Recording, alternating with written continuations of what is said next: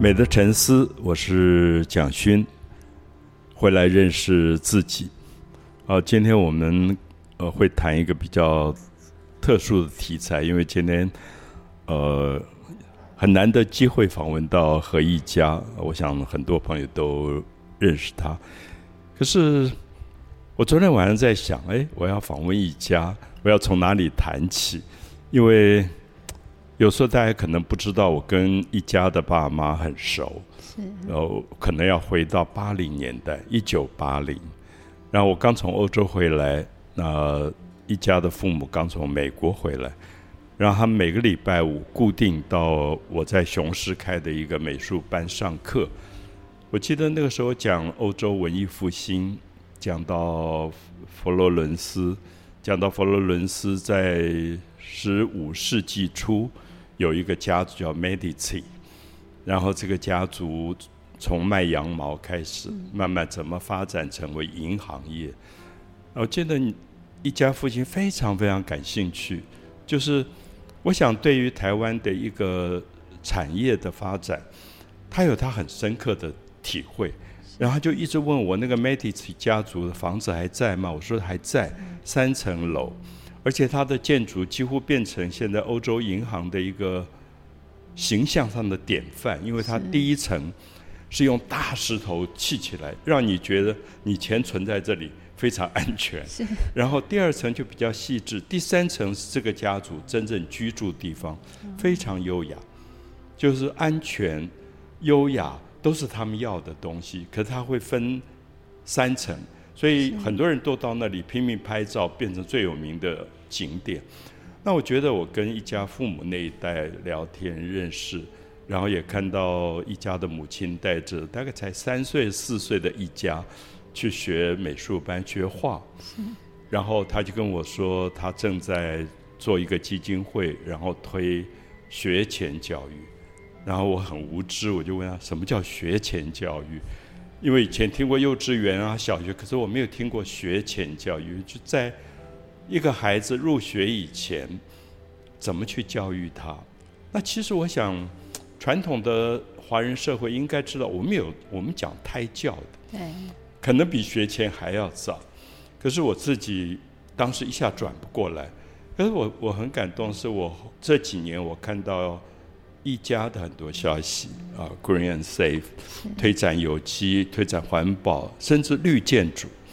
那在这样的一个过程里，我忽然想到，你跟你父母那一代差距这么多年，其实都在创业，是，所以我们并不觉得上一代保守，其实他们也在创，他们创的东西就是当时是学习教育，可是也许当时跟跟他讲有机环保，台湾还没有走到那一步，可能他也不太了解。那可是等到一家从国外读书回来以后。你开创了 Green and Safe，那是不是当时也很很多人很陌生？那个时候当然整个市场是很陌生的啦，对。然后，所以我我常跟人家开玩笑说啊，其实只为了卖一颗菜，当年讲一个多小时的这个客服电话，因为要先从到底什么是有机，一直讲到你知道吗？要慢慢解释，要慢慢解释，所以就没有。当时其实没有什么人知道。那当然，那个时候其实我父亲在国外已经看过。哦。然后呃，其实那个时候美国、日本发展也都还没有这么呃完整。然后欧洲已经是最早开始的嘛。欧洲对于这些的反省是最早的。嗯哼。那呃，他有这个概念。然后也希望说，哎，除了大家都那个时候，大家已经开始讲一些工业发展后的一些污染啊，然后开始提倡环保。可是，呃，农业其实没人敢谈。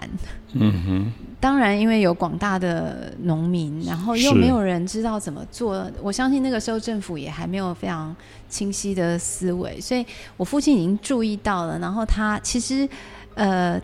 Green Safe 最早其实是在永丰雨底下，我父亲想要是呃透过就是公司的力量，看可不可以先发展就是跟有机农业相关的技术，然后让更多的农民参加。嗯，那我看我接手以后，主要就是发现说，哎，那我们的确开始跟很多人开始互动，开始呃试新的农法，就说其实不喷药其实是完全不一样的思维嘛，是一个环境的科学。那大家也开始摸索出一条路的时候，发现啊，糟糕，没通路。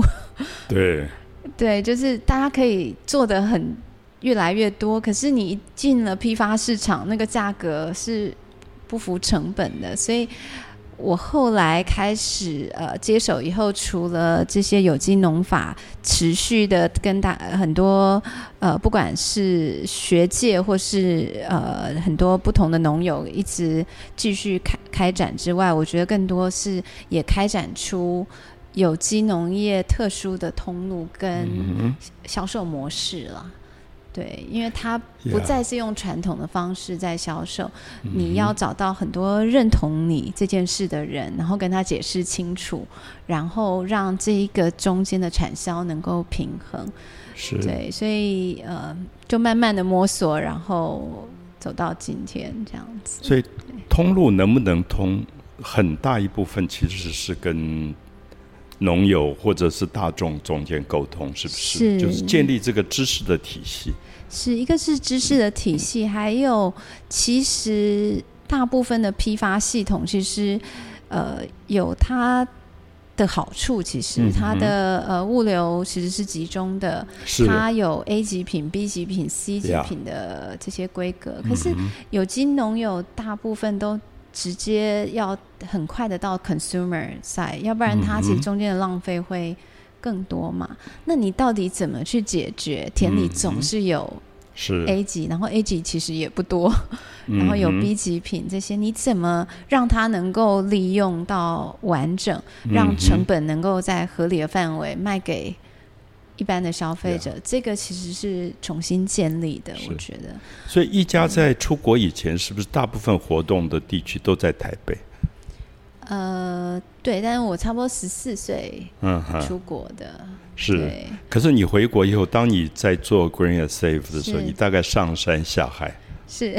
因为我记得有一次碰到你，跟我说到台东，然后跟那个渔民怎么去沟通。我说哇，这个大小姐真的改变了。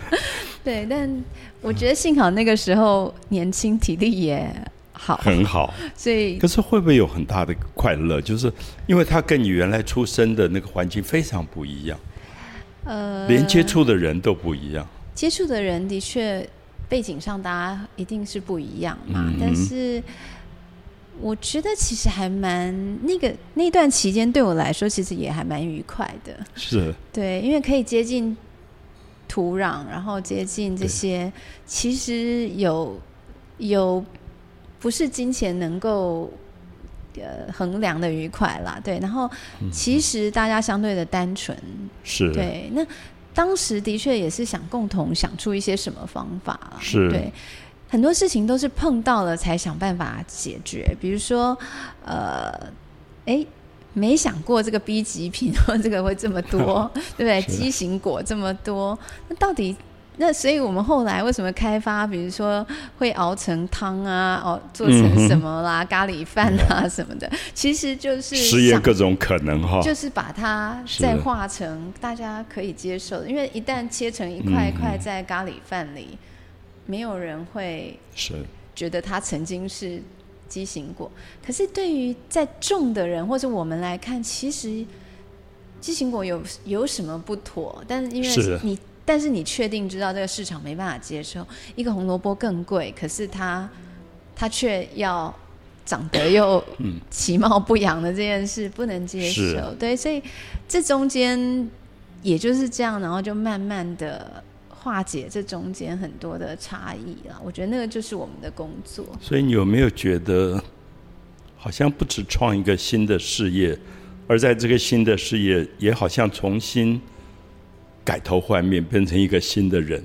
因为环保有机，到最后回来是做一个很健康的自己。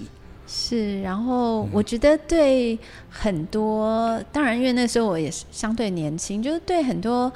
人生的看法也会不一样，因为大自然有时候你不可控的太多了，是是的，所以我觉得更能够去接受很多嗯变化。变化，尤其是台湾吧，一个岛屿，你看那个台风、地震来的时候，对对对，你就是要接受。每年台风都会来，而且台湾高湿高热，各种的环境因素嘛，就会呃有各种的会忽然得病，会忽然台风，会台风了又没有呃，你想要跟比较偏远地区去做一些气作，可是它就忽然会断了。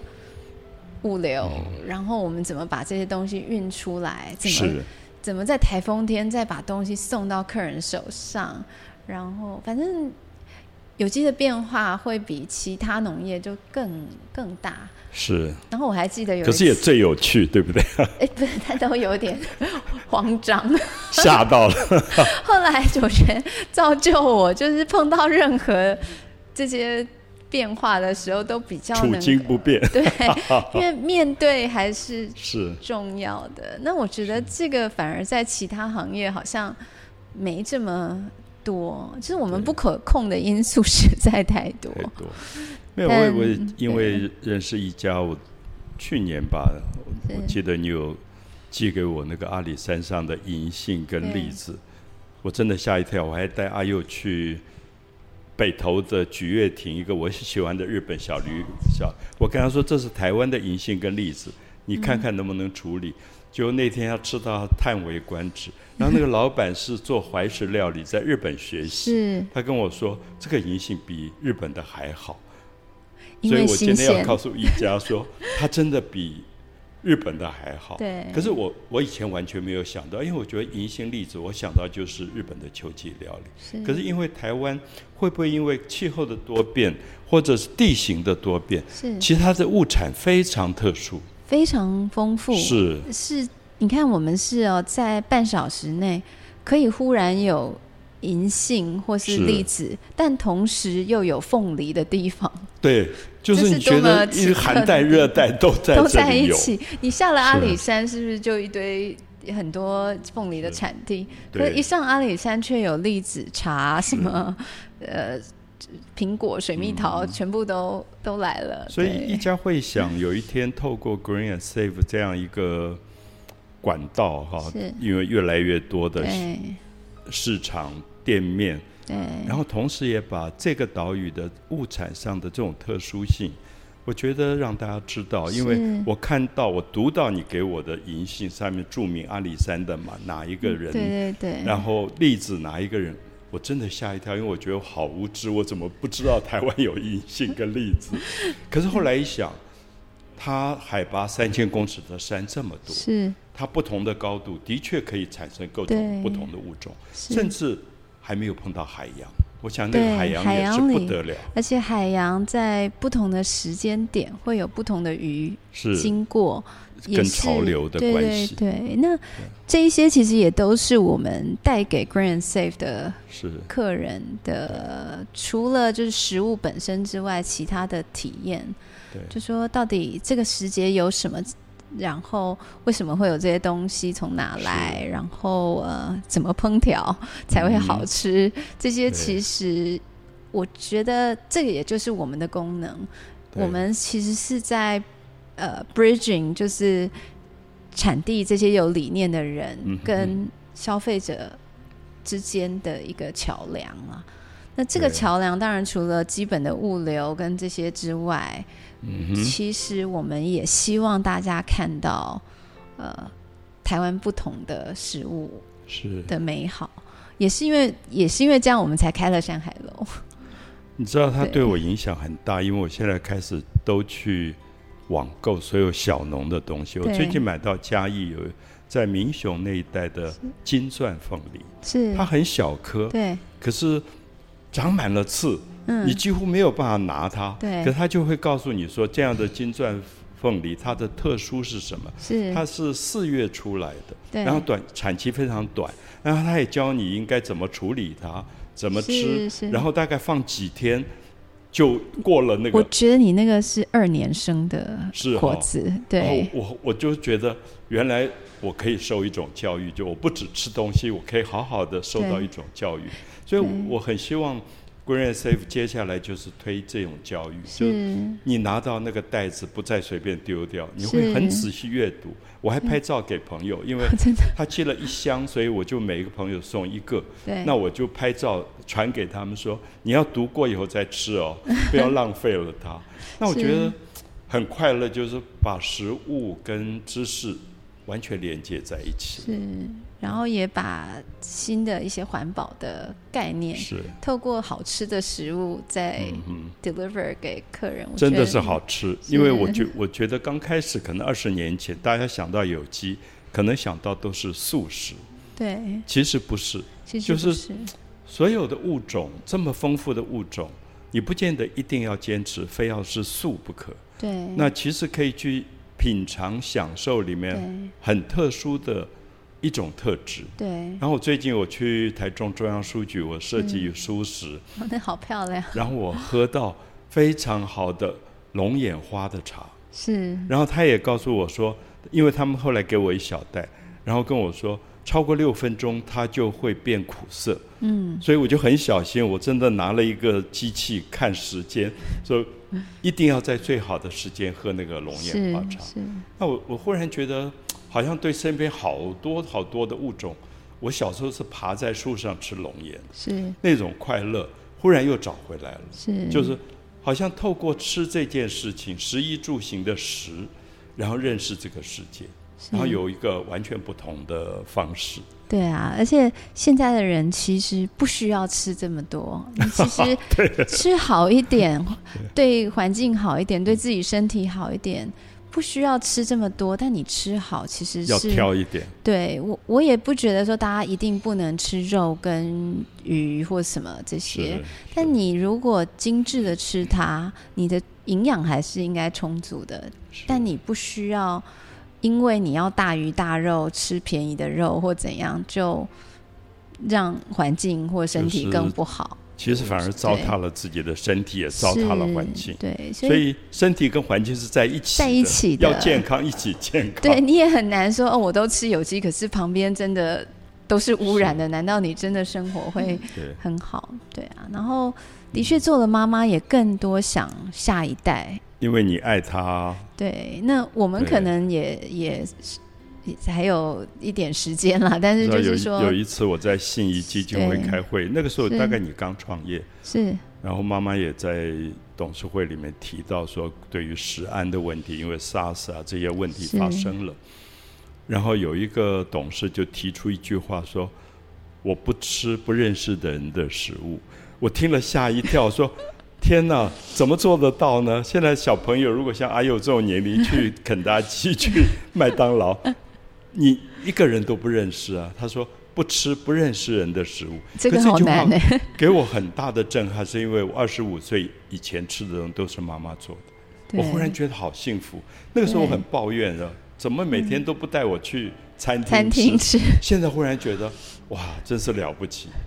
就是食衣住行都是父母在帮你做。那当然时代不一样，我觉得你可以信任一个企业。他是你认识的人，是。那所以不见得一定是认识人的那个狭窄的意思，而说这个品牌你相信，是。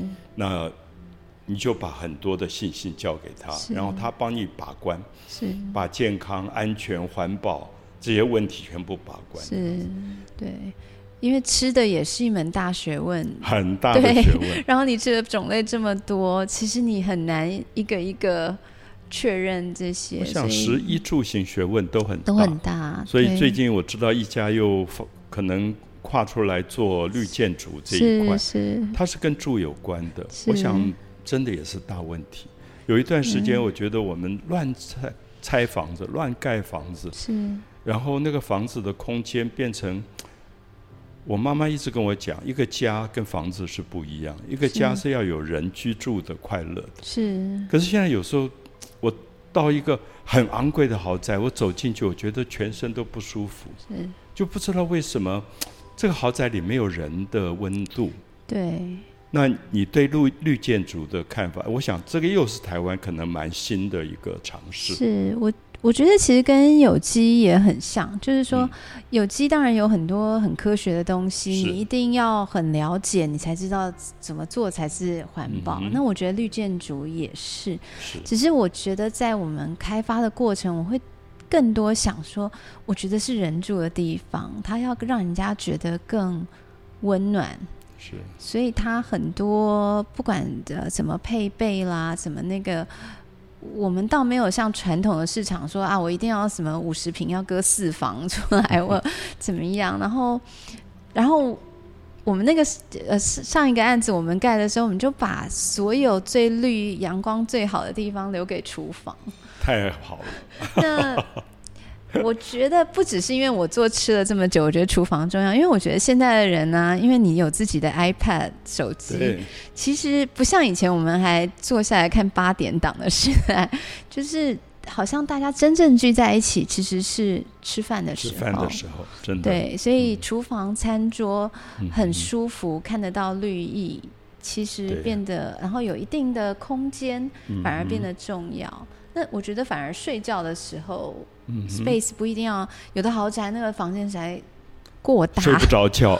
对，其实我都觉得，哎，在一个合理的范围内，其实睡睡起来比较安稳。对，所以我们整个配置上啊，当然不一样。那当然，呃，如何比如说回收雨水，然后可以帮大家直接滴灌浇灌每一户的。绿植是，然后怎么让？因为我们唯一的设施就是一个顶楼的菜园加呃大的厨房跟呃餐桌的空间在中间，所以那个变成我觉得住户真的很愿意聚集在一起的地方。然后我们种的东西都是生态平衡的，所以我不需要。好像花卉要一直把它铲掉丢掉，嗯，它就上去。我们种了大概上百种植物，然后就上去捡你需要的香料跟这些。我觉得那个才是他生活的一部分。所以呃，然后 lobby 不大，对，因为然后就是让他觉得是一个 cozy 的地方，然后功能好就好。所以我觉得一开始我们跟代销讨论的时候，没有人愿意卖。后来就没有人愿意买，然后后来我就想说算了，那我在想说，哎，我是不是可以跟 Grand Safe 的会员沟通这件事？是，然后所以我们其实完全没代销就 就卖完了。其实像我这一代，我们经历了台湾住的非常大的改变。对，我最早的爸爸的宿舍没有围墙，对，它是。大概一百公尺长的扶桑花围起来，然后后来比较进步了啊，我们叫进步，就把扶扶桑花都去掉了，就做了竹篱笆，嗯然后做了砖墙，然后砖墙越盖越高，上面还加很多破玻璃，让防止人家爬进来。可是我现在在纸上，我看到那个老的日本住宅，忽然。我捐了一些钱，我说可不可以种一百公尺的七里香围起来？是。我忽然好怀念我童年的台湾是这样住的，是。每天是有花的颜色跟花的香味，所以如果有一天在台北都市这样的绿建筑出来，我想我真的要心存感谢，就是。我们有一段时间真的是破坏了整个的环境。我住的小时候住的大龙洞，对，全部是雀榕榕树，现在一棵都没有了。是，就是我们可以在五十年间破坏好多东西，而自己都不觉得。是，就是整个树全部不见。对，但人的心情好像会随着环境。不同，所以老师，如果您去池上的时候，你会感觉我在那边得到好多的反响，对。然后那边的梁正贤梁大哥是最早在那边推有机农业，所以造就了池上米。当时他是被人家骂的，是他就把所有有机肥料丢到人家田里去，强迫，因为他是唯一出来读书的农民，他觉得他有责任是。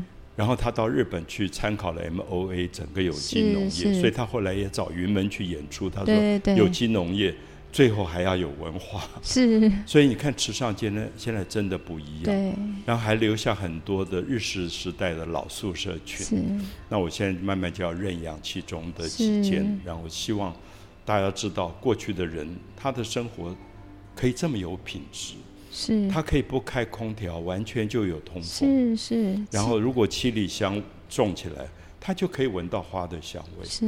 我我想真的是环境，所以那边人都悠闲也慢。他们最近在申请慢城，可是我说不必申请，其实你们就很慢了，也不需要那个那个标签。